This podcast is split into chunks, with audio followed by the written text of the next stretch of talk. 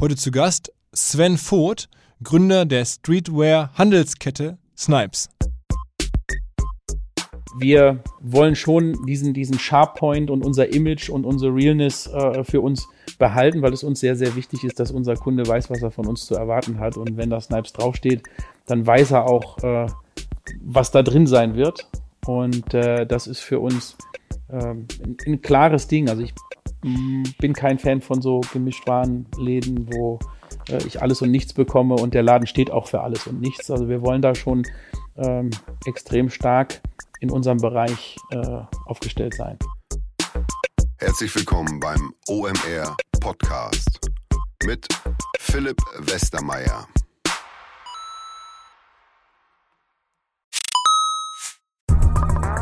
Weil die Kolleginnen und Kollegen von Instafo, also der Jobplattform für den Tech- und Sales-Bereich, von der ich hier schon häufiger berichtet habe, mittlerweile bei uns doch groß engagiert sind hier im Podcast. Ihr hört immer wieder hoffentlich von Instafo. Deswegen habe ich die Kollegen vor kurzem mal selber persönlich kennengelernt und war wirklich sehr angetan. Sie haben mir dazu erzählt, es gibt eine neue Finanzierungsrunde in die Firma. 10 Millionen werden da investiert. Das ganze Thema wird also immer relevanter. Daher nochmal hier mit Nachdruck der Hinweis. Wer Menschen sucht im Bereich Tech und Sales, denkt an Instafo. Die haben da scheinbar wirklich eine neue magische Soße gefunden, wo sie über ihre Plattform ein automatisiertes Matchmaking zwischen Arbeitnehmer und Arbeitgeber ermöglichen und das ist im direkten Marktvergleich dreimal effektiver, was die Quote von Bewerbung zu Einstellung angeht. Hilft natürlich auch, dass sie bereits über 100.000 passende Talentprofile auf der Plattform haben und dass man sehr, sehr schnell ins Gespräch kommt. Innerhalb von 48 Stunden bewerben sich die ersten Talente bei den Arbeitgebern oder man kann sogar als Arbeitgeber einer vorselektierten Gruppe an Talenten aktiv eine Nachricht schicken oder sie zum Chatten einladen, um sich noch schneller kennenzulernen und zu prüfen, könnte das passen. Also nicht nur ich und die Geldgeber offensichtlich glauben an Instafo, sondern auch mittlerweile über 1800 Firmen, darunter O2, RTL, HelloFresh, MyPoster, viele, viele weitere. Instafo ist auf OMR Reviews bestbewertet 4,8 Sterne in der Kategorie Recruiting Plattform. Firmen, die nun Instafo ausprobieren möchten, sehr gerne. Ihr spart außerdem 500 Euro auf die erste Besetzung, wenn ihr euch anmeldet über Instafo mit Doppel-F, instafo.com slash OMR. Zurück zum Podcast. Der heutige Podcast wurde vor einigen Tagen in Köln aufgenommen, denn die Kollegen von Snipes haben uns in ihr Hauptquartier in Köln eingeladen. Mich und zwei Kollegen und wir haben dann gesprochen darüber, wie die Snipes-Geschichte mal anfing. Übrigens in Essen, meine Heimatstadt, ähm, wie man es geschafft hat, aus einem Sneaker-Business, aus einem Laden quasi jetzt eine riesige Kette zu machen, ähm, dass sie jetzt nach USA gehen wollen, mit welchen Stars sie zusammenarbeiten, was sie mit Wesley Snipes am Ende zu tun haben. Äh, ganz lustige Geschichte.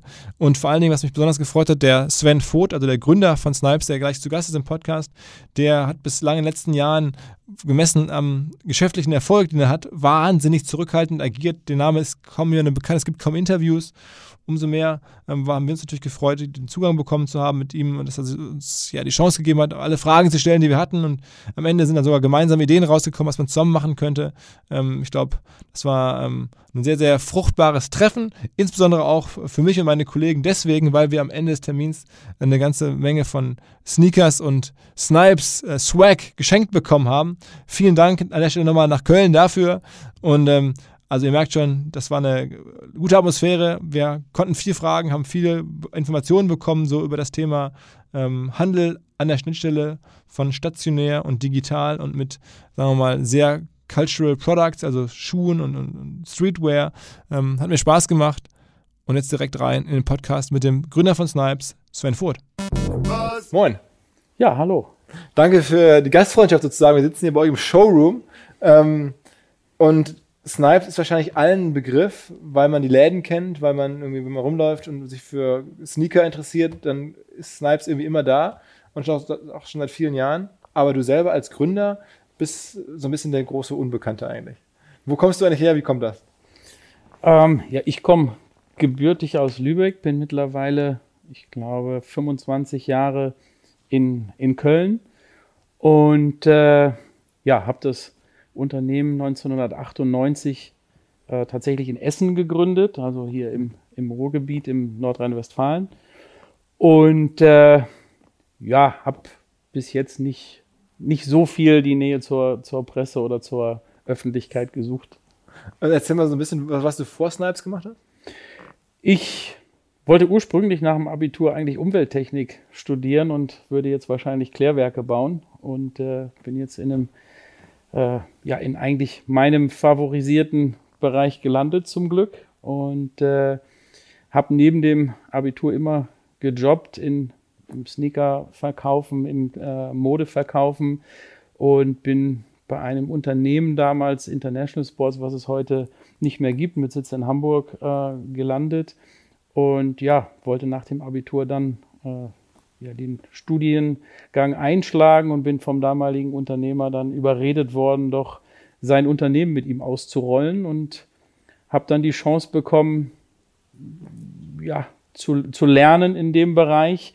Äh, das Beste mit, mit fremdem Geld zu lernen und äh, ja, ein Unternehmen aufzubauen, zu expandieren in meinem Fachgebiet oder in meinem Modebereich, was, wo meine Passion liegt im Bereich Sneaker, Streetwear, äh, US-driven äh, Fashion und all diesen Themen, äh, ja, mich auszutoben und habe da relativ guten Erfolg gehabt, äh, in Lübeck gestartet, dann über Region Hamburg, dann zum Verkaufsleiter Deutschland geworden, mit Sitz dann in Köln und war dann mit 21 äh, Verkaufsleiter Deutschland und hatte 140 Leute zu. Und was habt ihr verkauft? Also auch.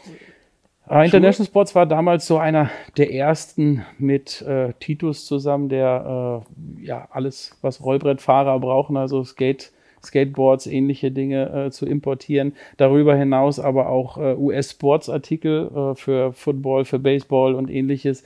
War er einer der ersten, der das importiert hat. Und dann haben wir von da startend uns dann in Richtung äh, Streetwear entwickelt. Damals Dickies, O-Dog, Levi's 501, äh, Chucks gehabt. und so weiter. Ähm, haben wir eingekauft, äh, dann über internationalen Einkauf, was äh, damals noch notwendig war, weil es noch nicht alle Vertriebe gab. Und haben das dann verkauft und haben da, glaube ich, eine, eine ganz neue Tür aufgemacht. Also die Firma verkauft? Oder, oder? Nee, wir haben, also ich habe das in den, in den Geschäften verkauft, durfte dann äh, äh, Filialen eröffnen mhm. und äh, ja, habe dann äh, diese Verkaufsleitung in den jungen Jahren bekommen, bis zu dem Zeitpunkt, wo ich irgendwann gedacht habe, äh, ich habe mehr Ideen, ich habe mehr, mehr Energie, mehr Feuer, ich glaube, ich kann das alleine besser und äh, bin dann meinen eigenen Weg gegangen. Und dann hast du deinen ersten Laden aufgemacht und überlegt, als Lübecker, äh, dann in Köln schon lebend, ich mache es in Essen auf, was für mich persönlich äh, natürlich cool ist, weil ich bin aus Essen, aber ich habe es nicht so ganz verstanden am Anfang. Jetzt hast du gerade schon so ein bisschen im Vorgespräch erklärt, aber sag nochmal ganz offiziell, warum Essen? Ja, grundsätzlich äh, gab es International Sports dann in mehreren Städten in Nordrhein-Westfalen schon und äh, ich wollte jetzt nicht gleich meinem ersten oder meinem letzten Arbeitgeber da äh, groß Konkurrenz machen und da in, in Konflikte kommen und habe mir dann Nordrhein-Westfalen angeguckt, was wir an äh, potenziellen Städten haben und Essen mit über 600.000 Einwohnern, eine der, der Top 5, 6 äh, Städte Deutschlands, äh, bot sich da an und äh, da habe ich auch dann gleich ein gutes Ladenlokal gefunden und äh, so ist es dann Essen geworden. Also richtig Downtown, Essen, Innenstadt. Limbecker Straße, ja, ja. ja genau. Und wie schafft man es dann, dass man so einen, so einen Laden, das kriegen ja noch viele hin, aber dann der nächste Schritt. Wie, was war dann sozusagen die, wahrscheinlich die überhaupt größte Hürde überhaupt, dann irgendwie in die Fläche zu gehen und mehrere Läden zu machen?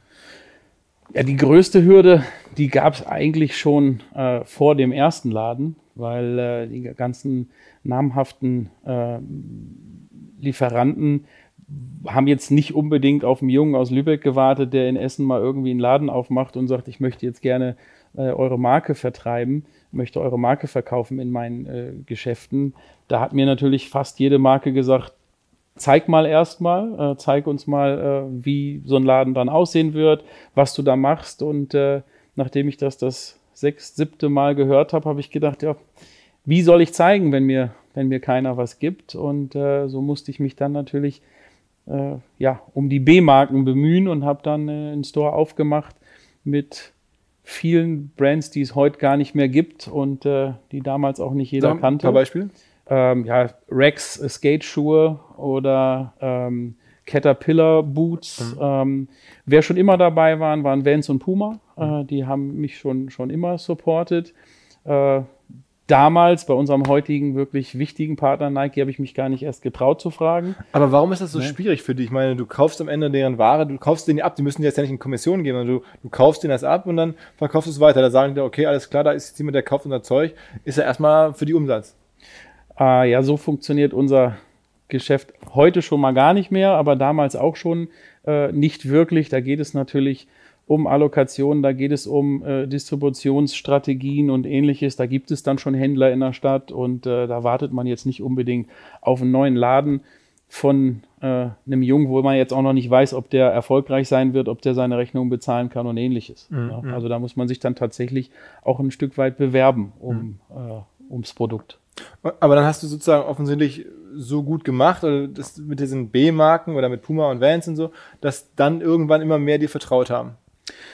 Ja, also wir, oder ich, ich bin halt damals dann mit diesen B-Marken einigermaßen ins äh, gute Fahrwasser gekommen, habe das äh, Unternehmen oder das, diesen einen Laden dann äh, ganz gut betreiben können und äh, habe dann aus den, aus den Erträgen des ersten Ladens äh, dann den zweiten aufgemacht. Wie sind so die Economics bei so einem Laden? Was kann so ein Laden da in Essen für einen Umsatz machen, wenn man das gut macht?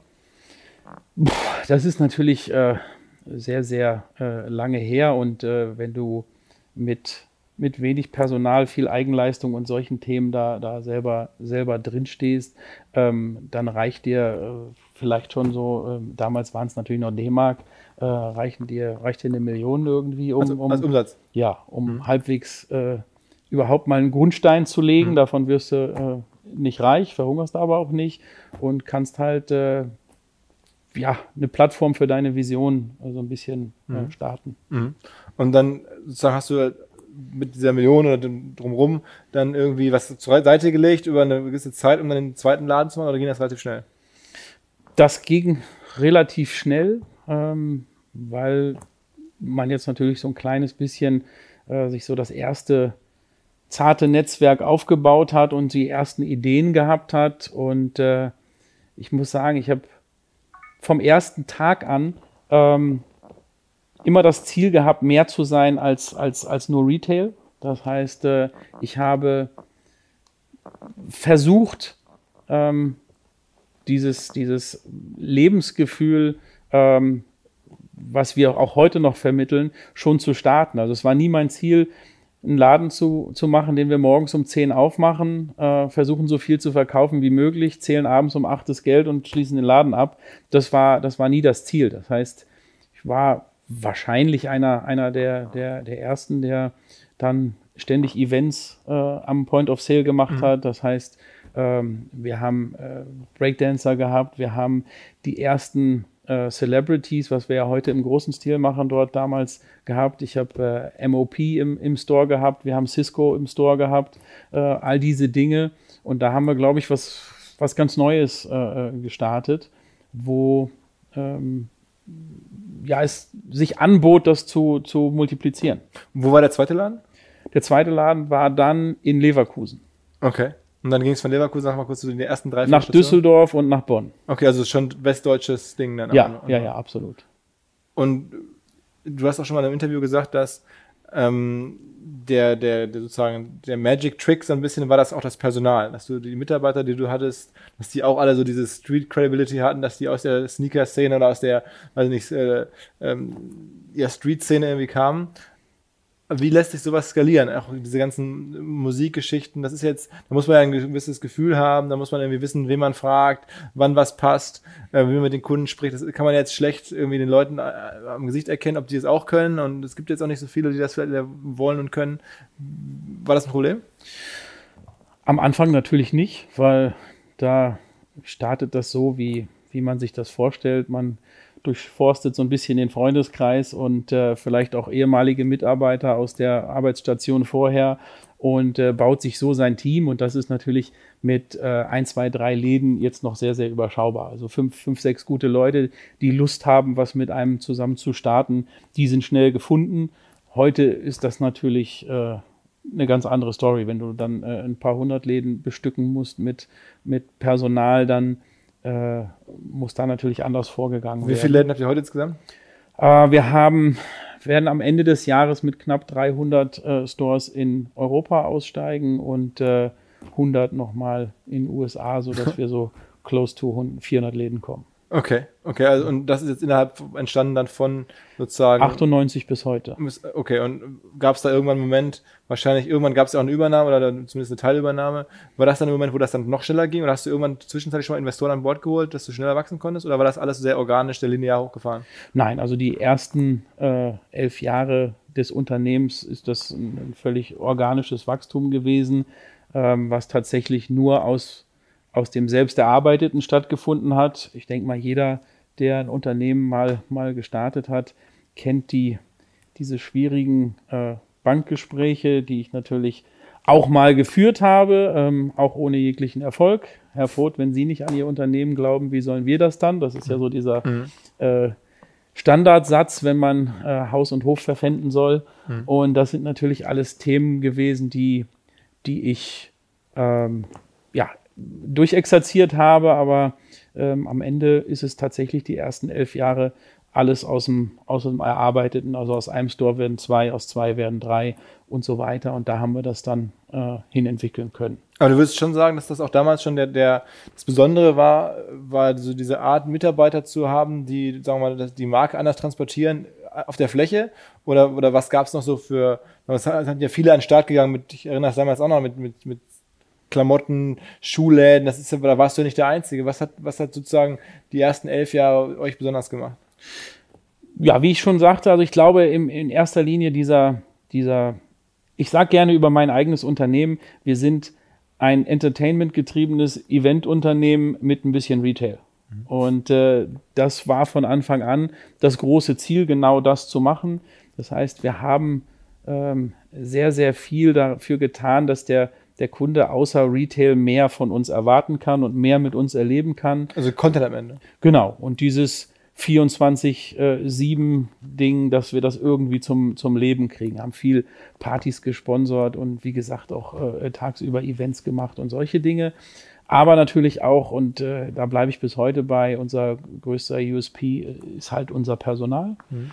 Und äh, diese, diese Leute haben wir dann auch durch das, was wir machen, äh, begeistern können, da mitmachen zu wollen, weil es halt ein bisschen anders war und weil man nicht nur eine Nummer ist äh, im, als Angestellter, sondern tatsächlich, es kommt auf die einzelne Person an. Oft waren es Leute, die, ob sie DJs waren oder Tänzer oder was auch immer, die auch schon Netzwerk in der, in der Stadt ähm, gehabt haben, die sind halt dann. Äh, hast du die alle selber ausgewählt? Oder wie, wie ging das Sourcing? Die habe ich natürlich am Anfang äh, alle noch selbst ausgewählt. Das klappt Heute natürlich nicht mehr. Da äh, ist das dann äh, Ding der, der Verkaufsleitung und da gibt es äh, Recruitment Days mit Castings und all diesen Dingen, ähm, weil es einfach eine Größe erreicht hat. Aber damals war das tatsächlich alles äh, noch handverlesen. Aber sind denn die jetzt heutzutage auch nicht alle Vollzeit oder sind wahrscheinlich viele Studenten und, und, und, und, und sagen wir mal Jobber oder ist das alles irgendwie, sagen wir, Vollzeitangestellte? Also die meisten sind schon Vollzeitangestellte. Wir haben äh, auch einiges an, an Teilzeitleuten äh, und äh, wirklich nur einen kleinen, einen kleinen Anteil an Aushilfen. Okay, okay. Und dann äh, kam äh, nach elf Jahren dann sozusagen der Moment, wo irgendwann dir jemand gesagt hat, in dem Falle äh, eine andere Essener Firma, ähm, hör mal zu, wir könnten noch größer denken. Ja, also es ist gar nicht so, dass, dass diese, diese andere Essener Firma das losgetreten hat, sondern nach elf Jahren wuchs so ein bisschen äh, das Interesse an meinem Unternehmen, weil man konnte sehen, ich bewege eine Zielgruppe, die interessant ist für die Industrie, weil diese äh, Zielgruppe meinungsbildend sein kann für verschiedene Industriezweige, weil diese, ähm, diese Zielgruppe auch ähm, Spending, äh, äh, ja, die sind tatsächlich offen, auch Geld, Geld auszugeben mhm. für, für ähm, sei es jetzt in unserem Fall natürlich Mode, klar, aber auch für Elektronik und für, für, für äh, Getränkehersteller, dies, das, jenes. Und äh, das ist halt so ein bisschen aufgepoppt und dadurch gab es natürlich von Seiten Private Equity, aber auch von verschiedensten Unternehmen dann mal so die, äh, vorsichtige Anfrage, wie es denn bei uns so aussieht. Wie groß war ja. damals so vom Umsatz her dann zur Zeit? Ich meine, dass wir damals äh, 35, 36 äh, Stores aufgehabt haben. Also das heißt dann auch so Größenordnung zwischen 30 und 40 Millionen Umsatz ungefähr? Ja, so die, die Kante ein bisschen mehr vielleicht. Okay. Ja. Okay, also es war dann am Ende Deichmann, um es nochmal zu sagen. Genau, ist dann äh, Deichmann geworden aus, aus diesem Pitch, ähm, den es dort gegeben hat. Und äh, das lag irgendwie nah, weil ähm, ich habe mein Unternehmen selbst gegründet und äh, Deichmann auch in dieser Größe ein Familienunternehmen, äh, wo, wo natürlich ein, ein Herr Deichmann hintersteht und dementsprechend das Unternehmen auch behandelt. Ähm, das ist natürlich das eine, was mich interessiert hat, aber natürlich auch der, der Hintergrund, ähm, ja, Schuhretailer. Mhm. Äh, also auch nicht so branchenfremd, als wenn ich jetzt äh, mit ein paar Investoren am Tisch sitze, die jetzt noch nie einen Schuh verkauft haben. und, und, wie ging es dann weiter? War das, was war denn anders als, die, als nach der Übernahme? Gar nicht so viel. Also ich bin, muss sagen, äh, wir haben oder ich habe da äh, die beste Entscheidung fürs, fürs Unternehmen getroffen. Äh, bin da auch heute noch total happy, dass ich mich, mich so entschieden habe und wir da zusammengekommen sind. Und Herr Deichmann hat damals eine, eine tolle Entscheidung in unsere Richtung getroffen, hat mir offeriert, ich darf alle Synergien, die der Konzern uns anbietet, ich darf die alle nutzen, äh, muss aber nicht. Und natürlich noch äh, ja, dieses Backing, was wir dann bekommen haben, also tatsächlich einen, einen so großen äh, Konzern im Rücken zu haben und natürlich andere Möglichkeiten zu haben. Und ich musste mehr oder weniger für mich selbst auch, äh, für, für mein eigenes Verständnis diese Entscheidung so treffen, denn ich war an so einem Punkt, wo ich festgestellt habe, go big or go home. Ähm, so 35 Läden, das kriegst du alles noch hin, aber das dann wirklich zu multiplizieren, international zu gehen, ähm, da waren meine eigenen Taschen dann doch vielleicht nicht tief genug und deswegen ähm, ja war es. Würdest du wieder so machen? Ich würde es äh, auf jeden Fall wieder so machen. Es war war die beste Entscheidung und äh, hat natürlich unsere, unsere Welt sehr verdreht. Und seitdem sind wir natürlich in unserer Expansionsgeschwindigkeit äh, deutlich deutlich schneller unterwegs. Wie macht denn das eigentlich, wenn ihr so einen Laden auswertet? Wenn jetzt man sich vorstellt, ihr macht jetzt ganz viele Läden auf, relativ schnell, gibt es da irgendwie so einen, so einen Check, wo du sagst, okay, das muss irgendwie in der Fußgängerzone sein, das muss so und so gelegen, da muss eine U-Bahn in der Nähe sein, oder gibt es da irgendwie Kriterien oder guckst du diese Läden an oder wie, wie geht man da vor? Wir haben uns immer eine relativ hohe Flexibilität erhalten. Also es gibt natürlich viele Unternehmen, die sagen, hey, 300 Quadratmeter, Schuhschachtelformat, die und die Lage und los geht's, aber die gibt es ja jetzt nicht am Fließband, äh, diese Ladenlokale. Deswegen haben wir unser Ladenbausystem immer recht flexibel gehalten, um auch ähm, eine solche Expansion bringen zu können, auch äh, anpassen zu können auf äh, verfügbare Lagen. Und äh, ich bin bis vor vier Jahren, habe ich, glaube ich, jede, jede Entscheidung selbst getroffen und bin da auch, äh, habe auch jeden Laden besucht, bevor wir ihn angemietet haben. Heute haben wir eine Expansionsabteilung, in der ich auch Teil bin und äh, wo ich auch immer noch weiter Entscheidungen mit treffe, aber wo ich nicht jeden äh, Center Store noch sehe. Und äh, da ist es so, es gibt zwei Entscheidungsträger bei einem Laden, der ja, der auf der Hand liegt. Da sind es äh, wirtschaftliche Faktoren, die, die uns da ganz einfach. Also äh, ja, ist simple Mathematik, dann zu errechnen, ob dieser Laden zu uns passt. Aber es gibt auch Läden, äh, wo es um eine ganze Menge äh, Bauchgefühl geht. Und äh, das lasse ich auch zu und darf, darf das auch weiterhin zulassen. Und das ist sehr cool. Und dadurch entstehen auch immer wieder im Portfolio von Snipes wirklich besondere Läden, wo nicht nur externe, sondern auch interne manchmal fragen, ob ich irgendwie, äh, ob ich da irgendwie äh, einen wilden Tag gehabt habe in der Anmietung. Aber ähm, das hat sich dann doch bewahrheitet. Also wir haben gerade in Amsterdam einen Store aufgemacht gegenüber vom Bahnhof äh, auf dem Dammrack. Das ist nicht mal eine Retail-Lage gewesen. Äh, und äh, da ist sonst nur Souvenirs und, und, äh, und Essen. Und äh, das ist aber der hochfrequentierteste Punkt in ganz Holland, weil alle Leute aus dem Bahnhof äh, strömen. Und da haben wir uns dann mal gedacht, wir probieren das mal. Und das ist, äh, ist ein Riesenerfolg zum Beispiel. Mhm. Oder, keine Ahnung, wenn Leute nach Kassel fahren und auf der Treppenstraße unseren Laden entdecken, da weiß auch keiner, warum wir da sind. Aber ähm, das hat toi toi toi auch immer funktioniert und das waren gute Bauchentscheidungen. Was ist denn das beste oder der best funktionierendste Laden all time bislang? Ja, ich sag mal, ähm, da muss man jetzt ein kleines bisschen abwarten. Grundsätzlich ein gesetzter Markt wie in Deutschland ist es dann, wie wahrscheinlich bei jedem Einzelhandelskonzept, ist es München. Mhm. Ähm, das ist ganz klar. Die größte Überraschung aller Zeiten ist wahrscheinlich Hamburg gewesen, weil das auch eine Entscheidung gewesen ist. Äh, ja, ihr kommt aus Hamburg, kennt also Direkt den Laden sicher Mönckebergstraße. Der ist damals nicht zu vermieten gewesen, das ehemalige Lampenpredigerhaus, was eigentlich jeder kennt in Hamburg.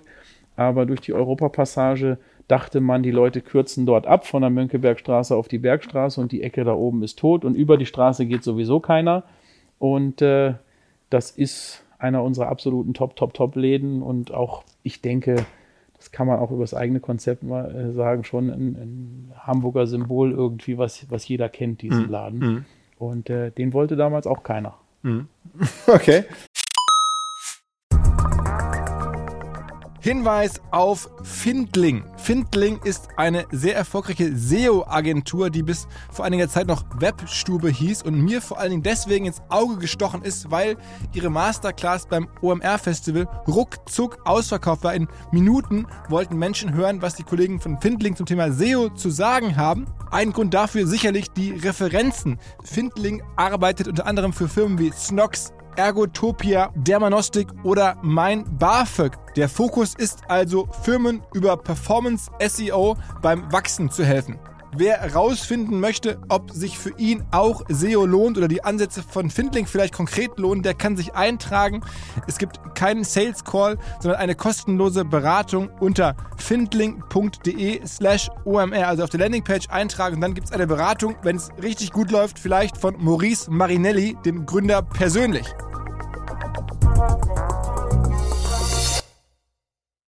Zurück zum Podcast. Erzähl mal so ein bisschen, wenn ihr da jetzt diese ganzen, also ihr hattet schon über Jahre sozusagen Testimonials, also ihr habt Menschen in die Läden geholt, Bilder, weiß ich, Nowitzki in den Läden, viele US-Superstars. Ähm, hast du dir da selber einfach dafür Geld bezahlt, dass sie da hinkommen oder war das so das Netzwerk oder wie habt, habt ihr das gemacht? Grundsätzlich ist es natürlich, dass wir das überhaupt hinkriegen, ist natürlich ein Ergebnis äh, langjährigen äh, Networkings. Äh, wir haben ein Netzwerk aufgebaut in die Musikindustrie, äh, in die Modeindustrie, in die Sportindustrie, wo wir natürlich dann äh, Möglichkeiten haben, über verschiedenste äh, Wege mit solchen ähm, Celebrities in Kontakt zu kommen.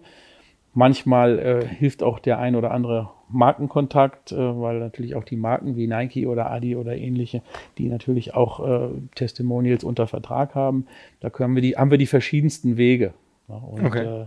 Aber es ist nach wie vor ein bisschen eure DNA, immer mal wieder so Läden zu aktivieren, in dem da besondere Leute auftauchen. Ja, absolut. Absolut. Und äh, ich meine, wir haben vorhin über Hamburg gesprochen. Das ist wahrscheinlich unser All-Time Classic. Ist jetzt schon ein paar Jahre her, ist 2006 gewesen, aber äh, Michael Jordan hat ja da unseren Store eröffnet. Das hat es weltweit sonst nicht gegeben. Er ist in äh, Nike Towns gewesen, aber noch nie bei einem unabhängigen Händler. Und äh, da ist halt in Hamburg Ausnahmezustand gewesen. Äh, laut Zeitungsberichten später waren es 10.000 Menschen, die die Mönckebergstraße, Ecke Bergstraße komplett lahmgelegt haben. Wir waren überall, Zeitungen, Titelseite, wir waren im, im Fernsehen, wir waren im Radio. Und den wollte überall. Nike dahin bringen? Ähm, wir haben das mit Nike zusammen äh, realisieren können und äh, das war das Aufregendste, was wir bis jetzt tatsächlich gemacht haben, weil Michael Jordan ist Repräsentant des amerikanischen Volkes. Äh, das heißt, äh, die CIA ist vorher gekommen und hat drei verschiedene Anfahrtsrouten vom Flughafen zum Laden gecheckt. Die haben die Gullideckel verplombt äh, auf, auf, unserer, auf unserem Corner da. Und das ist also eine, eine minutiöse, detaillierte Planung gewesen, wie wir sie bis dahin uns gar nicht hätten vorstellen können. Und die Leute sind halt ausgeflippt. Also die Polizei hat versucht, da irgendwie uns mitzuhelfen. Wir hatten 60 Securities da und äh, das war out of control. Also größter, okay. größter Moment und Michael Jordan ist natürlich auch, ich denke, für alle äh, Sport, Sneaker, Streetwear, äh, whatever Fans einfach äh, immer noch, würdest du sagen? Das, das, das Maß aller Dinge. Immer noch? Ja, Also das war schon ein, ein Augenblick, wo du auch die Ehrfurcht bei allen Leuten gesehen hast. Also da stand ein Augenblick irgendwie so die Welt still, als er dann äh, dort gekommen ist. Aber würdest du sagen, dass es immer noch so gilt? Also ich hätte jetzt das Gefühl, wenn man heute guckt, so Kanye West oder so, ist noch, müsste jetzt fast noch krasser sein. das ist, ist eine schwere Frage, weil am Ende äh, dann doch subjektiv, Mhm. aber ich glaube, dass Michael Jordan untouchable ist. Mhm. Also ich glaube, das ist einfach eine absolute Ikone, wo, wo nie dran gerüttelt werden wird. Ähm, sag mal, äh, jetzt ist ja mittlerweile viel Gerede über Amazon und Digitalbusiness und ihr macht weiter vor allen Dingen Läden und wollt auch weiter wachsen. Machst du dir keine Sorgen, dass vielleicht auch diese ganze Frequenz abnimmt in den Innenstädten, dass Innenstädte nicht mehr so funktionieren wie noch vor 10 oder 20 Jahren? Zu sehen ist das ganz klar und es ist halt in, in aller Munde. Ich kann es äh, in der Zeitung lesen, überall. Toi, toi, toi, es gilt nicht für uns. Ähm, auch dieses Jahr haben wir ähm, zweistellige Frequenzzuwächse zu verzeichnen und äh, das ist ja antizyklisch zu dem, was draußen Wegen äh, ist, ist der. Sneaker-Trend so viel stärker als der, sagen wir mal, wegsterbende Innenstadt-Trend. Ah, das glaube ich nicht zwingend, weil äh, man muss ja schon sehen, dass der, der Wettbewerb ist ja da und der Wettbewerb ist ja groß. Also wenn es einfach nur darum ginge, einen Sneaker ins Regal zu stellen, ähm, das können ja auch viele andere. Ich glaube, es geht um, um das Drumherum. Und äh, die Leute sind gerne bei Snipes und wollen gerne zu Snipes. Es gibt äh, viele Jugendliche, die sich am Nachmittag 16 Uhr bei Snipes verabreden und das ist, sind Dinge, wo wir extrem stolz drauf sind und wo wir immer weiter rein investieren in dieses, ähm, ja, die Marke erlebbar zu machen. Und das ist, Sag ein paar Beispiele, was ihr noch ma- machst, was ihr noch so macht, neben den Celebrities und, und neben den guten Lagen. also wir haben beispielsweise ähm, dieses Jahr 288 Eventtage, ähm, was halt das unterstreicht, was ich vorhin sagte, entertainment-getriebenes Eventunternehmen. Ähm, das heißt äh, Musikfestivals, aber in all unseren Disziplinen, äh, Dance-Events, ähm, Skate, äh, BMX, Streetball und so weiter. Also da haben wir so viele, so viele Beispiele und wir haben äh, in Europa 288 Eventtage. Wir haben ähm, ja, ver verschiedenste Aktivierungen in den Stores. Das heißt, äh, entweder Brand Activations mit den, mit den Marken, seien es Workshops oder ähnliches. Wir bringen äh, Stars in die Stores zu Autogrammstunden, beziehungsweise heute ja eher zu Selfie, Selfie-Sessions. Und äh, all die, diese Dinge. Es gibt ein äh, Snipes Radio, wir, es passiert viel on äh, Social Media, da sind wir extrem, Ja, extrem stark. Großer Instagram-Account, ne? ich glaube 1,5 Millionen Ja. Subscriber oder sowas. Ne? Ja, also es gibt äh, nicht wirklich äh, viel stärkere Company-Accounts. Ich glaube, außer DM ist da keiner irgendwie großartig stärker als habt ihr das wir. gemacht? Einfach früh dabei gewesen sein? Oder? Ja, ich denke, dass wir durch diese ganzen Events und durch all das, was wir tun, ähm, sind wir Content-Weltmeister. Also den meisten, Habt ihr ein Redaktionsteam bei euch hier? ja, Also eine, eine Redaktion, wo man sagen, will, das sind jetzt Journalisten oder so ein Content Producer, die, so, die nichts anderes machen, als die Accounts bestücken, als sich überlegen, was kann man in den Läden machen, also Konzepte zu schreiben. Ja, wir, wir nennen es anders. Es gibt bei uns halt ähm, zwei, zwei Marketingstränge, einmal äh, Produktmarketing und einmal Brandmarketing. Also einmal alles, was in die Marke Snipes einzahlt und einmal alles, was in die Marken einzahlt, mit denen wir dann äh, kooperieren und äh, die Produkte, die wir verkaufen. Und äh, da gibt es dann die verschiedensten Abteilungen äh, in diesen Bereichen nochmal wieder. Aber so von den Stores selber, vom Store-Design kann man da auch noch viel rausholen, weil ich habe das Gefühl, jetzt subjektiv, die sehen doch irgendwo ähnlich aus. Also wenn ich in Hamburg rumlaufe, da gibt es jetzt einen Foodlocker oder da gibt es irgendwelche anderen Stores. Ähm, ich finde, ich habe es mir vor kurzem sogar darüber nachgedacht, die, die Schuhe stehen immer so seitlich im, in so regalartig an der Wand und man hat das Gefühl, da müsste eigentlich fast noch mehr gehen. Da geht auch noch mehr und das haben wir gestartet im November letzten Jahres. Es gibt ein Snipes 2.0 äh, ähm, Store-Konzept, was wir gerade ausrollen. Also die ersten 23 Stores sind entweder in diesem neuen Look eröffnet worden oder aber äh, ja, refurbished wor worden in diesen neuen Look. Das Wichtigste ist uns da erstmal, wir, wir nennen das Konzept Paperless. Das heißt, es ist alles digital. Also selbst diese Schaufensterbanner oder diese Säulen für, für die Schuhe, das ist alles äh, digital, alles LED. Ähm, wir haben den Street Look, der uns ausmacht. Wir nennen uns ja selbst äh, Raised from Concrete. Das haben wir nochmal intensiver bearbeitet. Das heißt, äh, der Storeboden ist, ist Asphalt, da sind äh, Gullideckel drin.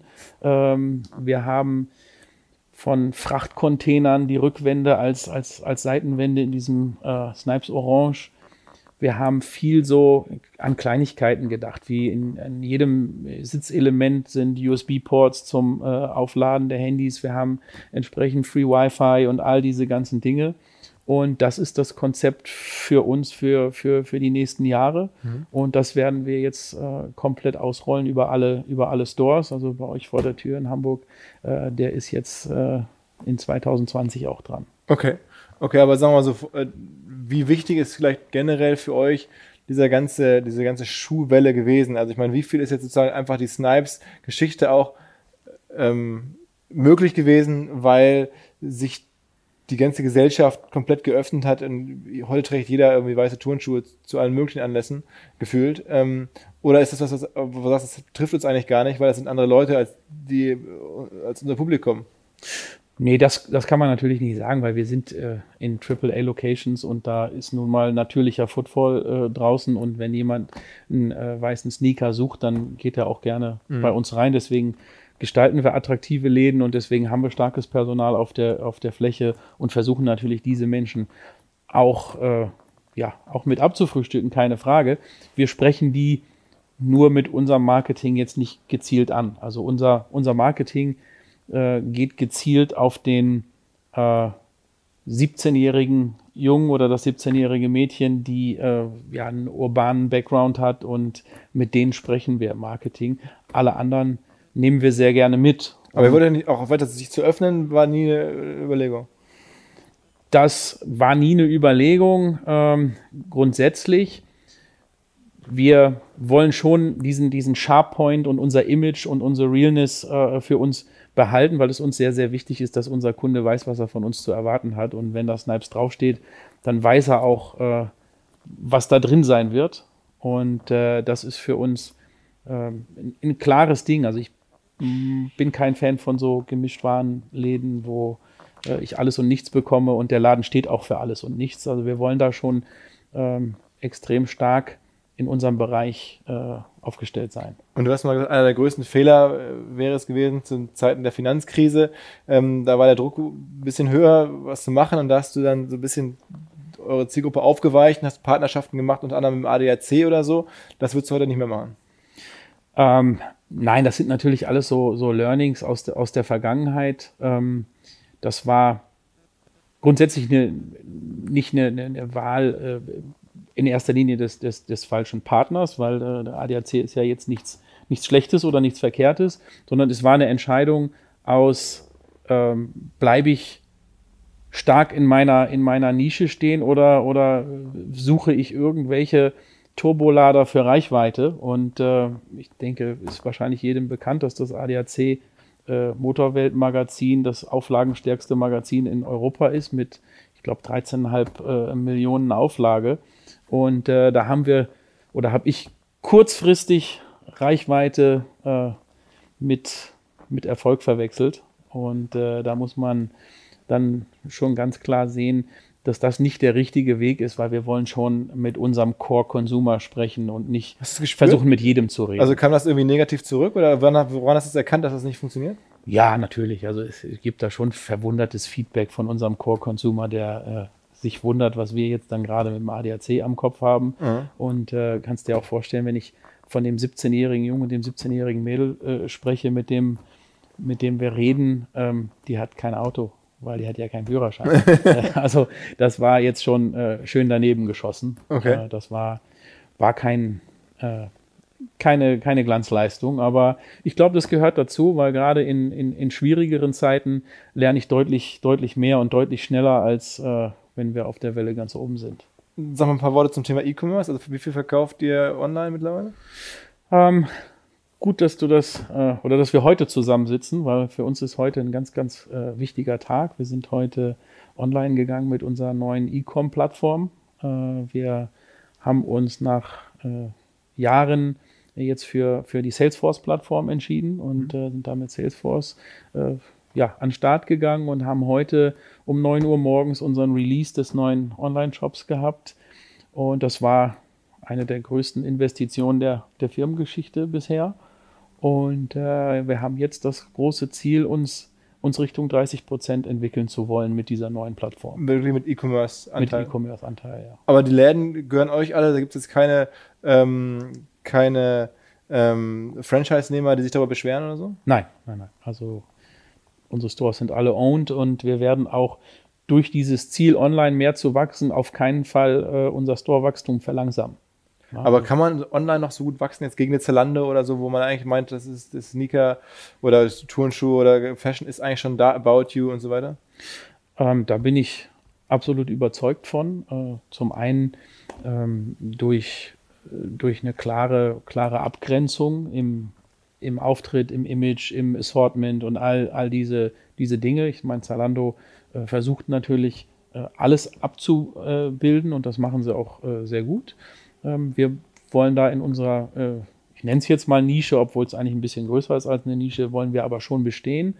Und äh, wo wir vorhin schon drüber gesprochen haben, als Content-Produktionsmaschine haben wir natürlich auch immer äh, eine Menge Argumente und eine Menge gute Stories, äh, die auch social zu verbreiten, um Leute äh, auch auf unseren Store zu lenken. Aber es ist ja auch noch, vielleicht kann man es ja, wenn ihr jetzt aktuell macht, ihr glaube ich so 180 Millionen Umsatz? Mm, das ist eine recht alte Zahl. Was ist die aktuelle Zahl? Äh, da haben wir noch nichts, haben wir noch nichts veröffentlicht wieder. Okay, also ich habe das wirklich, normalerweise google ich es mal ganz genau, jetzt habe ich es bei Wikipedia gelesen. Ja, nee, du hast äh, es vorhin schon gesagt, äh, dass man über über mich und mit mir nicht viel gesprochen hat. Und äh, so haben wir es auch mit, mit Zahlen und ähnlichem immer gehalten. Und äh, ich weiß auch nicht, wo die Wiki-Zahl herkommt. Keine okay. Ahnung. Okay, aber man kann sich überlegen, wenn er sagt 300 Läden und die alte Metrik ist mit den ungefähr eine Million pro Laden, dann, dann erkennt man ja schon daraus, dass es eigentlich mehr sein müssten. Fällt mir jetzt gerade auf. Ja, und da wären wir auch lange nicht mit zufrieden. Okay, okay, also okay, noch ein bisschen, okay, und dann 30 Prozent. Ich, ich sage jetzt mal, vielleicht sind es sogar 500 Millionen. Ähm, vielleicht auch noch mehr als das? Okay, wow, wow, wow. Okay. Ähm, aber ihr seid doch jetzt kein Milliardenumsatzunternehmen. Nein, aber natürlich jetzt mit dem, mit dem Wurf äh, in die USA und äh, auch mit unserer Acceleration der Expansion in, in, in Europa ähm, ist das jetzt kein Fernziel. Okay. Okay, also das heißt, dann, dann sind ja entsprechend auch, wenn man jetzt sagt, irgendwie nehmen wir jetzt mal 800 Millionen und dann sagt man 30 Prozent, dann sind das ja schon 250 Millionen Umsatz, Online-Umsatz. Ähm, und das ist ja dann schon auch eine Dimension, wo jetzt ein About You äh, selbst gerade rausgewachsen erst ist oder so, ne? Also es ist noch nicht ja. irgendwie, das ist, jetzt, das ist jetzt nicht so mal eben. Das ist schon. Nein, neu. also das muss man auch klar sagen. Wir sind jetzt nicht heute auf die Plattform äh, gezogen, um morgen äh, jetzt 30 Prozent zu erreichen. Das ist schon äh, ein, ein, heftiger Weg und äh, da sind mit Sicherheit auch noch einige Learnings für uns äh, auf dem Weg.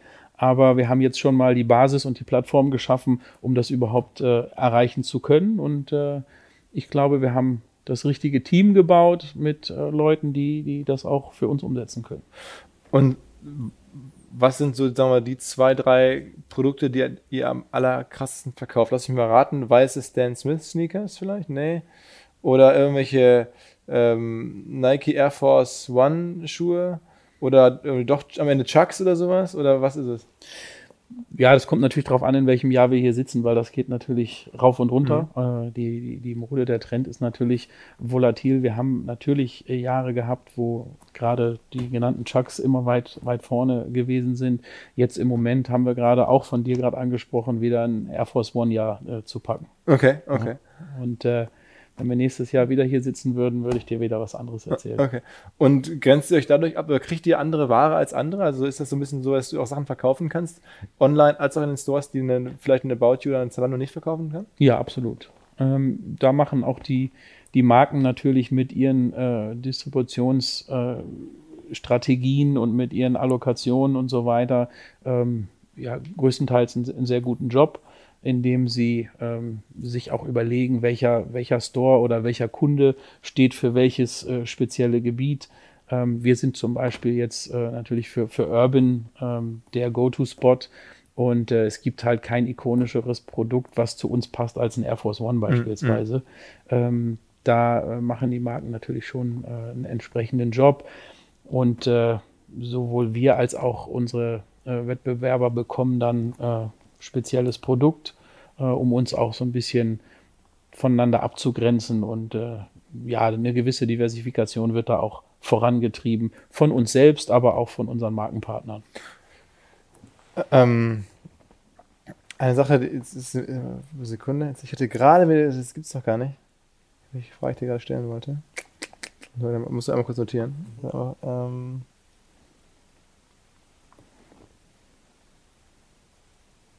Ach so, genau. Ich wollte dich fragen, warum ihr das jetzt alles organisch macht, dieses ähm, Online-Wachstum. Wenn jetzt, ihr habt jetzt so viel Firepower, ihr seid so groß, eigentlich würde man doch sagen, es gibt richtig coole Sneaker-Shops online.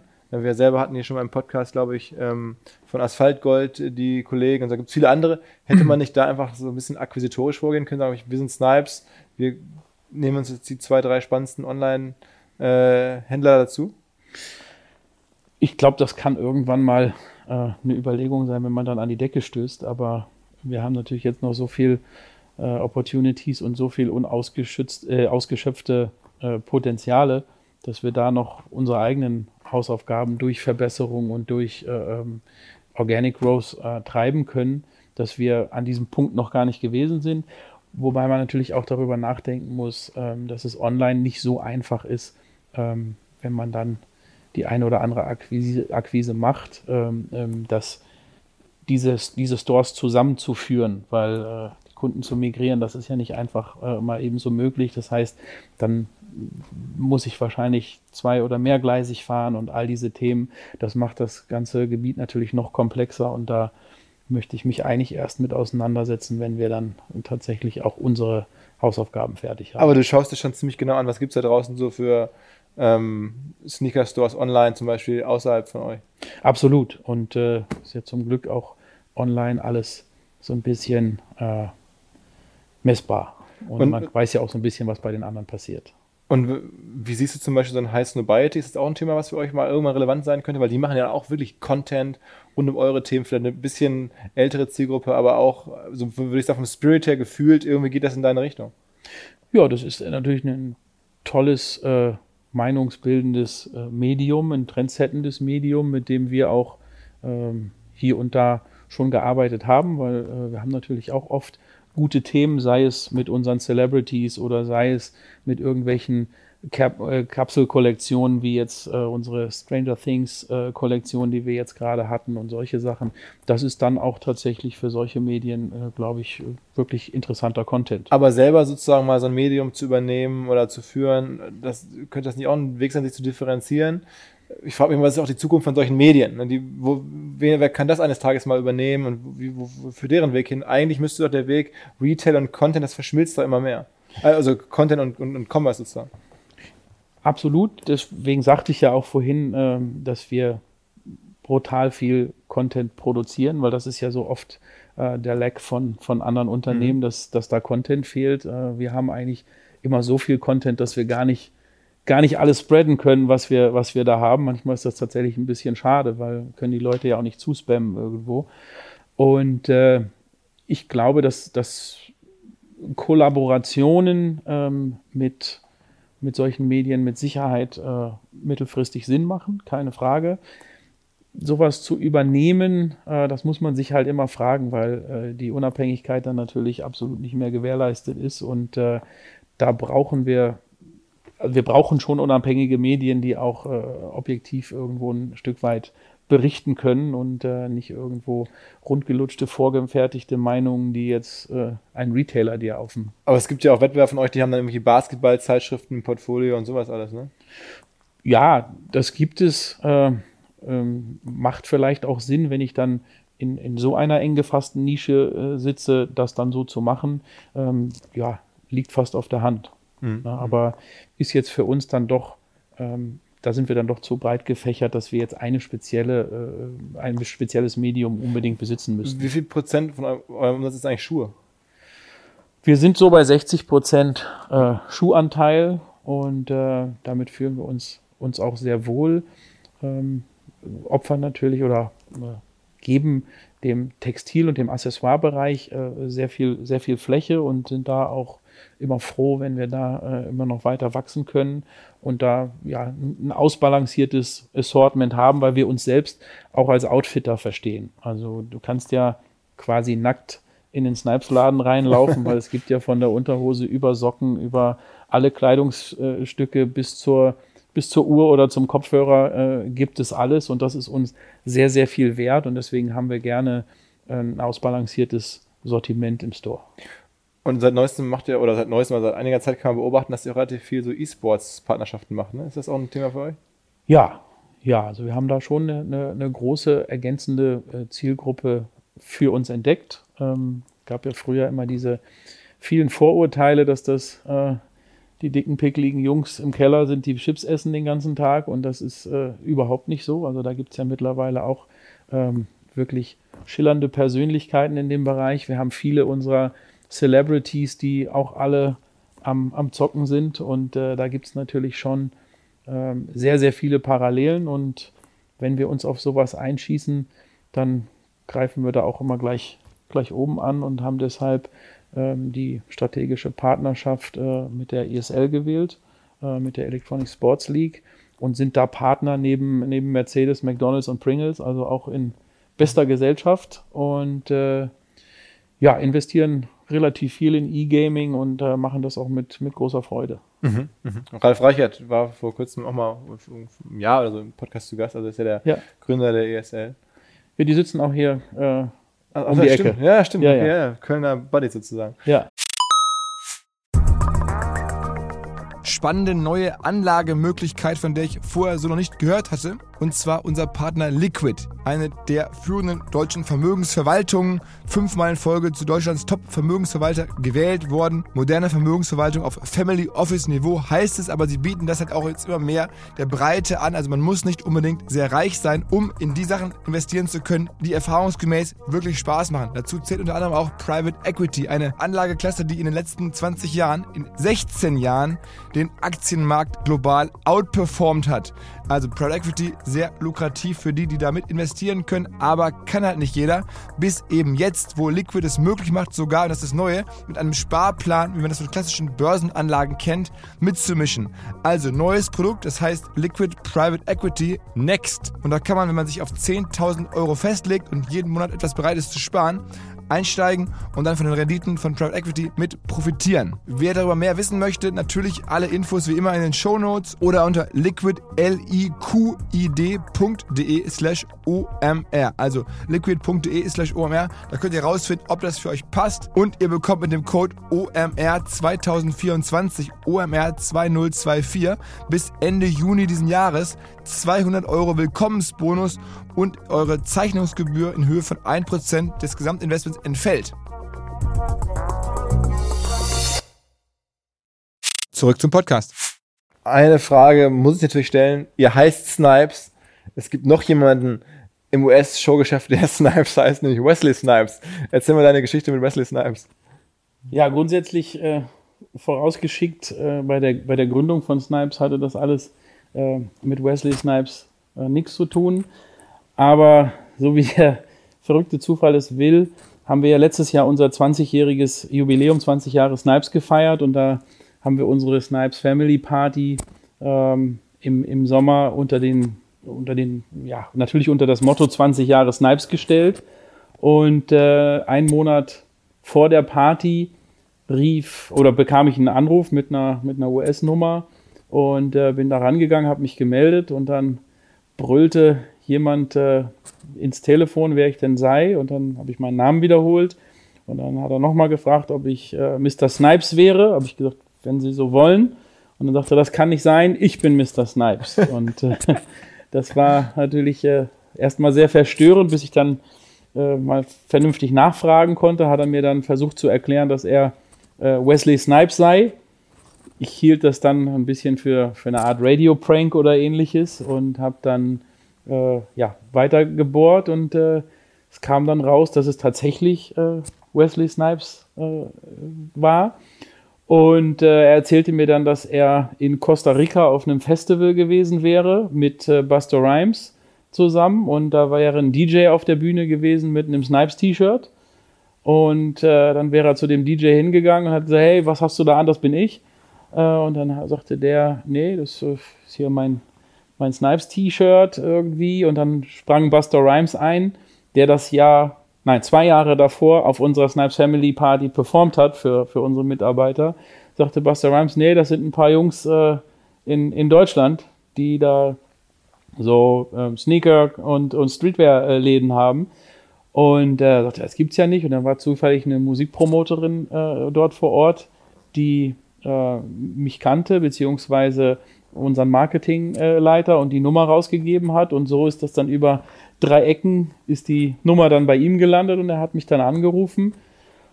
Und dann haben wir anderthalb Stunden telefoniert über alles und jedes. Und äh, dann habe ich ihm gesagt, dass wir äh, in einem Monat die Party machen und äh, habe ihn eingeladen. Und ja, was soll ich sagen? Er ist tatsächlich gekommen und ist auf der Party gewesen, ja, und ist äh, auf die Bühne gegangen und äh, hat zu unseren, ja, es war jetzt letztes Jahr, lass es 3000 Leuten äh, gewesen sein, ähm, hat er dann gebrüllt, äh, sein Vater hätte ihm gesagt, er wäre mal eine Zeit lang in Deutschland gewesen und er hätte da vielleicht komische Sachen angestellt. Und vielleicht hätte er ein bisschen Familie in Deutschland, aber doch nicht 3000. Und dann, ist und dann ist natürlich die Menge komplett ausgeflippt und war total begeistert. Und äh, danach ist dann Ludacris aufgetreten und äh, Wesley Snipes war dann den kompletten Auftritt der Background-Tänzer von Ludacris und war auch nicht zu bremsen und hat damit uns dann gefeiert, ist auch nachher in die Leute rein und wir haben bis heute äh, wirklich einen äh, sehr, sehr guten Kontakt. Okay. Na, hat jetzt, wie gesagt, nichts mit der Gründung zu tun oder mit unserem Namen, aber ist natürlich cool, äh, so, einen, so einen Namensvetter zu haben, der uns jetzt auch noch äh, ja, gut, mit, gut mit uns verbunden aber ist. Aber ihr habt kein, aktuell keinerlei kommerziellen, strategischen Sachen am Laufen? Nee, da hatten wir jetzt noch nicht die, die, äh, die goldene Idee, weil äh, natürlich ist äh, ähm, egal, ob, ob Blade oder White Man Can't Jump oder was auch immer, ist natürlich alles schon ein paar Tage her. Mhm. Unser Kunde ist, äh, ist relativ jung. Aber ich denke mal, dass wir da trotzdem vielleicht noch das eines Tages mal eine gute Idee haben, was man da noch mal aktivieren könnte. Ähm, sagen wir mal jetzt ein paar Worte über USA, weil das ist ja nun auch ein Markt, da hätte ich das Gefühl, da hat nun niemand auf jemanden gewartet, also auf den Lübecker Jungen, der mittlerweile zwar schon äh, besonderer Lübecker Junge ist, aber irgendwie trotzdem jetzt äh, da nach USA zu gehen, ins sozusagen Sneaker Hauptquartier oder Hauptkontinent. Ähm, warum ist das eine gute Idee? Das war natürlich von Anfang an immer der Traum, wenn du in dieser, dieser Branche arbeitest und äh, gefühlt ins Mutterland der, der Streetwear ja, und der ja, Sneaker ja. Äh, zu expandieren und für uns auch irgendwie fast das Gefühl, nach, nach Hause zu kommen, weil ganz viele Menschen in Europa äh, glauben, dass wir ein US-Konzept sind. Einmal wegen des Namens, dann zum anderen natürlich wegen unserer Faces, die wir immer wieder an der Tür haben und auch wegen unseres Sortiments. Glauben viele, dass wir eine, eine US-Heritage haben. Und deswegen war es immer, immer das ganz große, ganz große Ziel und der ganz große Traum. Ich, ähm, wir haben dann in Europa jetzt neun Länder äh, entwickelt und äh, gehen da mit einem hohen Tempo mit so 60 Eröffnungen im Jahr voran und äh, haben deshalb gesagt, das wird jetzt Zeit, dieses, äh, diese Episode, dieses Next Chapter aufzuschlagen und hatten die Chance äh, zuerst mit Kicks USA an der Ostküste ähm, Stores, also eine, eine, eine, Company zu kaufen, die Stores in äh, sowohl in, in New York als auch in Philadelphia, in äh, in äh, New Jersey und in Maryland betreibt, ähm, 61 Stores, äh, das zu übernehmen. Das, das ist dann aber schon, da reden wir dann schon über 100 Millionen Akquisitionen? Da reden wir dann tatsächlich äh, über, über eine große Investition, also neunstellige Investition die für uns äh, ja auch schon, schon challenging gewesen mhm. ist. Damit sind wir dann gestartet, ähm, haben diese Läden auch jetzt, also übernommen haben wir sie im Januar äh, sie sind alle umgebrandet, haben alle schon das Snipes-Schild an der Tür und auch alles andere ist schon komplett auf Snipes umgeflaggt. Ähm, unser Headquarter ist in Philadelphia. Und dann haben wir zwei, drei, äh, vier Monate später dann auch schon gleich die nächste Akquisition äh, getrieben und haben Mr. Allens gekauft. Äh, Mr. Allens ist eine Company mit Sitz in Detroit mit äh, 31 Stores in, in der Area von Detroit und Chicago. Und die ja, konsolidieren wir jetzt. Das heißt, auch die werden alle umgeflaggt auf Snipes und äh, wir ziehen das alles in unserem Headquarter in Philadelphia zusammen und wollen von dieser Basis jetzt Midwest und East Coast als, als Plattform wollen wir uns jetzt dann äh, ins Land weiterentwickeln. Aber was was könnt ihr jetzt, was die nicht auch vorher konnten mit ihren damaligen Konzepten? Das ist eigentlich ganz lustig, dass diese, diese Frage ähm, eigentlich fast jeder in Europa stellt, weil wir alle ein Bild von Amerika haben, was es eigentlich so gar nicht gibt. Das heißt, äh, ich würde schon sagen, dass die Retail-Landscape äh, in, in Europa fast ein Stück weit äh, entwickelter ist als, als in den USA noch. Ähm, und natürlich gibt es da die großen Platzhirsche, ähm, die, die, die dort schon, schon einiges an Stores haben. Aber da ist teilweise sogar mehr Luft für neuen Retail als in Europa. Mhm. Und mit einer guten, also mit viel Content, mit einer guten äh, Storytelling-Maschinerie, mit einem super Store-Konzept, gerade mit unserem 2.0, was dann auch richtungsweisend sein kann, ähm, treffen wir da echt. Äh, es wirkt ja erstmal antizyklisch. Man ja. denkt sich so ins Mutterland der Sneakers zu gehen, ins Mutterland von Amazon und E-Commerce zu gehen. Ja. Ähm, das ist irgendwie, kann auch aus der Ferne betrachtet keine gute Idee sein. Aber wenn man es dann aus der Nähe anschaut, dann sagst du antizyklisch zwar, aber passt trotzdem. Ja, vor allen Dingen, weil wir es halt äh, ein Stück weit anders machen. Also die, ähm, dieser, dieser Marketing, Entertainment, Event Approach, den macht da keiner. Ach, Footlocker also, nicht oder so? Footlocker macht da eher eher so ähm, Aktivierung am POS, also dass sie ihren, ihren Laden entwickeln und dass sie mal einen NBA-Player in den Laden holen und so weiter. Aber so ähm, ja, Off-Location-Events oder solche Dinge oder ähm, Festivals oder in diese ganzen Disziplinen, in denen wir heimisch sind, äh, dann zu entwickeln und solche Sachen, das, das macht da eigentlich keiner, also auch, auch ein Footlocker nicht. Und äh, da treffen wir gerade auf, auf breite Zustimmung und äh, wachsen, da, wachsen da schnell, haben jetzt DJ Khaled in, in ein, zwei Stores gehabt für, für ähm, Selfie-Session, solche Dinge. Wir haben das MIA gesponsert, das Made in America Festival mit 100.000 Besuchern. Ähm, das hilft auch, dass sozusagen Leute bei dem Festival eure Marke sehen und dann in euren Store reinkommen. Da geht es natürlich voll um Brand Awareness, den Leuten erstmal die Marke näher zu bringen, äh, die Marke zu zeigen und im besten Fall auch die Marke ein Stück weit erklären zu können. Also wir haben dann einen großen Shop dort, wir haben verschiedene Aktivierungen äh, von einer Fotobooth über ein Riesenrad und sonst irgendwas. Also wirklich, ähm, in Amerika musst du halt schon bold reingehen und das machen wir halt auch. Mhm. Ähm, wie wichtig sind für euch eigentlich, du hast jetzt hier, während wir sprechen, ein Snipes äh, Hoodie an. Äh, sind Eigenmarken wichtig für euch?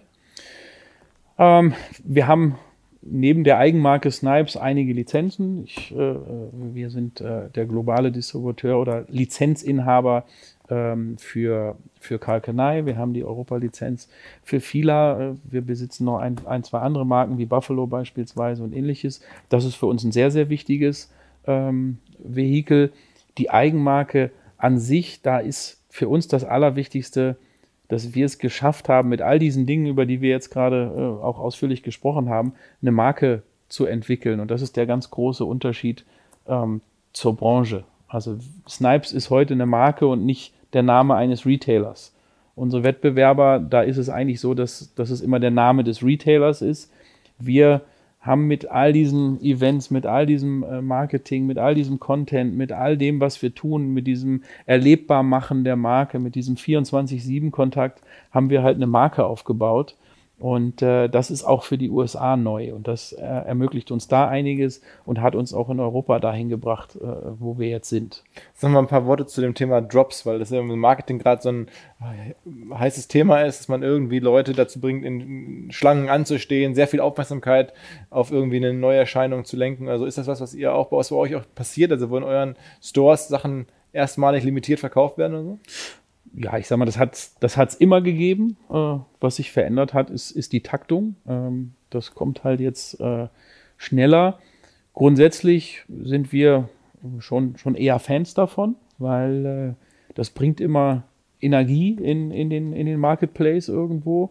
Die Marken äh, pushen und wir, wir selber auch äh, sehen zu, dass wir eine Story ans Produkt äh, hängen, dass wir ein gewisses Storytelling aufbauen für diese speziellen Produkte diese speziellen Produkte werden natürlich von den Kunden als äh, ja, noch wertiger und noch wertvoller äh, empfunden äh, durch den ganzen, äh, durch das ganze drumherum. Aber ähm, ich sehe das immer gerne so ein bisschen als, als Kirsche auf der Sahne. Also ich möchte ein gesundes, äh, stabiles Core-Business haben und mich darüber freuen, wenn am Wochenende jetzt dann am Samstag ein Jordan rauskommt oder ein Yeezy oder was auch immer, ähm, der dann uns zusätzlichen Traffic und zusätzlichen, äh, zusätzliche Sales generiert. Mhm. Das sehen wir dann so als, äh, als Sahnehaube. Das ist äh, sehr angenehm. Habt ihr eine Möglichkeit, sozusagen Wiederkaufsraten zu messen? Also wie so ein Onliner denken würde, der würde ja sagen, okay, hier gibt es irgendwie Neukunden, ich muss versuchen, eine direkte Beziehung zu ihm zu haben, E-Mail-Adresse zu bekommen und dann weiß ich auch, wie häufig kauft der Schuh. Also eine Zalando weiß ja ganz genau, wie oft ich bei denen shoppe oder was ich da kaufe. Äh, sind das sozusagen Denkweisen, die ihr auch mittlerweile habt, auch trotzdem der hauptsächlichen Offline-Aktivitäten? Ja, ich, online hast du schon selbst gerade gesagt, ist das ganz klar, das ist Daily Business, äh, da arbeiten wir nicht anders als alle anderen. Ähm, stationär ist das für uns unser nächstes Riesenprojekt. Äh, wir haben jetzt eine, eine, Kundenkarte draußen. Wir haben 1,8 Millionen Plastikkarten äh, draußen, die Leute äh, mit sich rumtragen.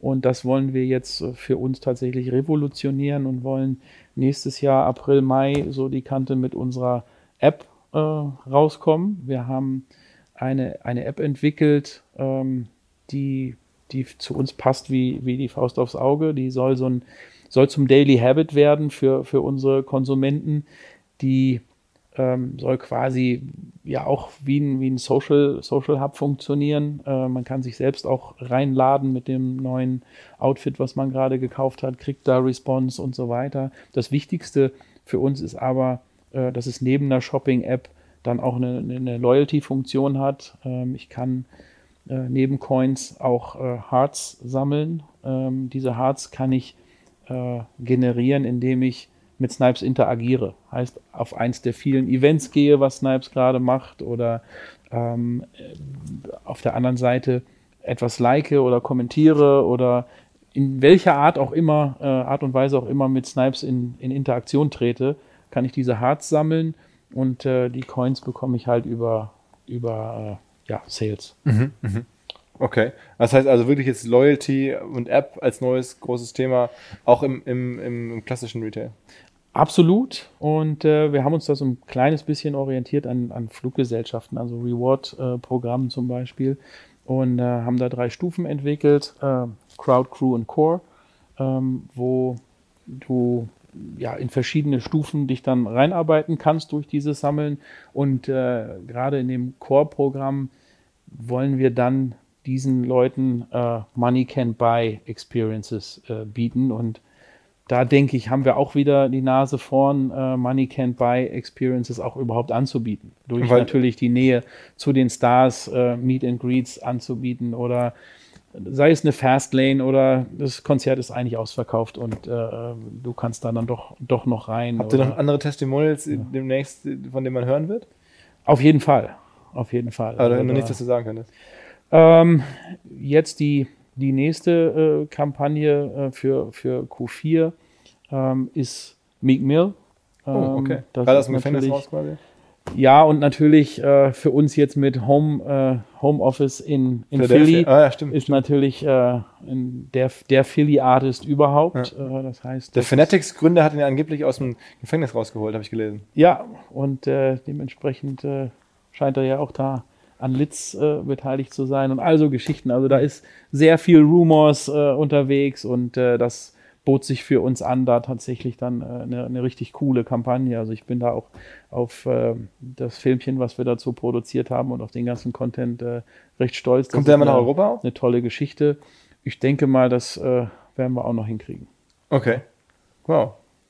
Okay, das heißt dann letzte Frage, so Vision 2030, dann machst du möglicherweise immer noch ähm, Snipes, obwohl dann äh, Deichmann immer weiter sozusagen zugekauft äh, haben wird. So ist ja dir, glaube ich, angelegt, hast du im Vorgespräch erzählt. Ähm, dann ist es dann immer eine, eine komplette Deichmann-Firma, aber dafür eine, die äh, global unterwegs ist und du bist dann möglicherweise noch CEO. So ist der, so ist der Plan zumindest. Ähm, also ich sage mal, äh, ich, ich leite leite das Unternehmen äh, mit, mit viel Spaß und, und viel Freude. Und äh, wir haben hier so einen Begriff der, der Snipes Family und das leben wir hier auch. Ähm, wir haben einmal im Jahr ein, ein Riesen-Event, wo wir alle unsere jetzt glaube ich, nächst, nächste, nächste Party sind es dann 4000 Leute äh, zusammenholen, jetzt ohne USA. Und wo wir auf dem äh, Flughafen in, in Weze äh, alle Leute zusammenholen, einen Überraschungsakt aus USA einfliegen lassen. Äh, wir haben da zahlreiche Attraktionen von einem Autoscooter über was auch immer alles. Das ist eine, eine, eine Riesensache und da leben wir dieses äh, Family Feeling auch und äh, all das führt natürlich dazu, dass man diesen, diesen Job mit, mit sehr, sehr viel äh, Freude machen kann. Der Erfolg tut natürlich äh, sein Übriges dazu, aber ich bin 46. Mhm. Und äh, das macht halt, macht halt wahnsinnig äh, viel Freude und, und Lust auf mehr, das natürlich noch weiter zu machen. Und irgendwann, wie groß ist Deichmann jetzt vom Umsatz her? Ähm, ich glaube, die letzte veröffentlichte Zahl liegt irgendwo bei 6 Milliarden. Also dann immer noch nach wie vor signifikant größer, als wenn ihr jetzt Milliarden, also schon, schon, da kommt man jetzt nicht so schnell ran. Ähm, klingt, als würdest du mich challengen wollen. Alles klar, okay. Ja, in dem Sinne, das ist ein gutes Schlusswort. Ähm, ja, vielen Dank. Ähm, das war super interessant. Ja, vielen Dank, hat Spaß gemacht. Alles klar. Ciao, ciao. Der Traum einer jeden CMO, eines jeden CRM-Managers ist es doch, einen neuen Kanal zu finden, wo ich Menschen erreichen kann und über den ich dann auch direkt Umsatz aufbauen kann. Und genau das ist halt WhatsApp. Viele haben es noch gar nicht gesehen, bis heute nicht und vor allen Dingen nicht gesehen, dass dahinter Software nötig ist, um halt WhatsApp richtig im professionellen Kontext auf die Straße zu bringen. Einer dieser Partner, der sowas perfekt macht, ist Charles. Wir kennen die, wir sind da selber Nutzer und zum ganz kleinen Teil auch investiert. Was sie zum Beispiel machen, ist folgendes. Ihr verbindet euer Shopsystem via Charles direkt mit WhatsApp. Und natürlich könnt ihr auch Emasis oder Klaviyo als CRM-Systeme für eine bessere Cross-Channel-Kommunikation nahtlos verbinden. Am Ende braucht man natürlich Telefonnummern, muss Leute anschreiben, weil dann kann man nicht nur Käufe initiieren über WhatsApp, sondern man kann auch gucken, ob jemand etwas in den Warenkorb gelegt hat und ihn dann wieder später aktivieren durch einen erneuten WhatsApp-Push. Also das System ist mittlerweile sehr, sehr ausgeklügelt. Es entstehen wirklich relevante Umsätze über den WhatsApp-Kanal dank Charles. Das Ganze ist natürlich auch DSGVO-konform und ISO-zertifiziert. Also, wer Lust hat, mehr zu verstehen und wissen möchte, wie das Zusammenspiel von Shopsystem und WhatsApp funktionieren kann, erhält alle Infos dazu unter hello-charles.com slash omr. hello-charles.com slash omr. Zurück zum Podcast.